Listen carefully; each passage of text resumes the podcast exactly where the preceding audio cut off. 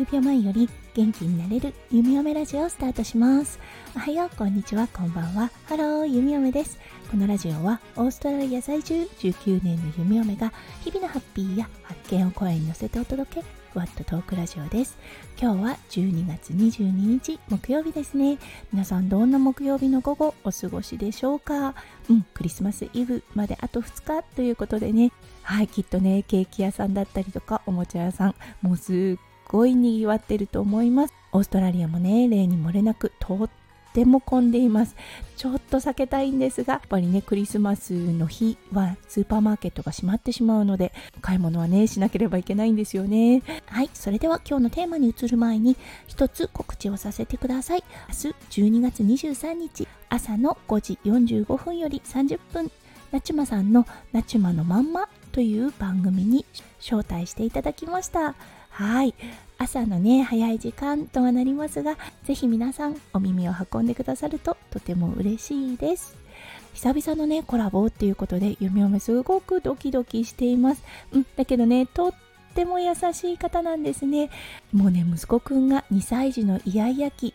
その時にもう耐えられなくなってキーってなってしまった時に助けられたなちまさんのラジオ番組です。本当ね育児されてる方のママを応援するっていうようなテーマでお話をされています、ね、頑張ってるよ大丈夫だよって背中を押してくださった配信者さんです。うんその方とねコラボができるのでとっても嬉しいです。はいということで今日の概要欄の方にリンクを貼っておきますので明日ぜひなちまさんのラジオの方に足とお耳を運んでくださるととっても嬉しいです。はい、それでは早速ですが今日のテーマに移りましょう。今日のテーマは、うん、またまた免疫力についてお話しさせていただきたいと思います。それでは今日も元気に弓嫁ラジオをスタートします。うん、昨日だったんですが、息子くんね、ちょっと長引いてた風がね、もうやっと回復して、そう、あの、ゲホゲホもなくなったので、よし、これはインドアのプレイグラウンドの方に連れてってあげようと思ったんですね。そう、クリスマス休暇っていうこともあって人がほとんどいなくって、ああ、穴場だったなんて思ったんですよね。うん、息子くん1時間半ぐらいみっちり動きまくって汗をねいっぱい書いてあ来てよかったなんて思ってたんですよね。そしたらね昨日からなんかちょっとあれもしかしてまたもらっちゃったっていった感じはあったんですが今朝微熱が出ていました。うーんまたね何か新しい菌にさらされたんだと思います。はあそうだよねって思ったんですよね。そう。デイケアの菌には少し慣れてきたとはいえね久々に行くプレイグラウンド。はいここもやっぱりね 菌はありますよね。はい。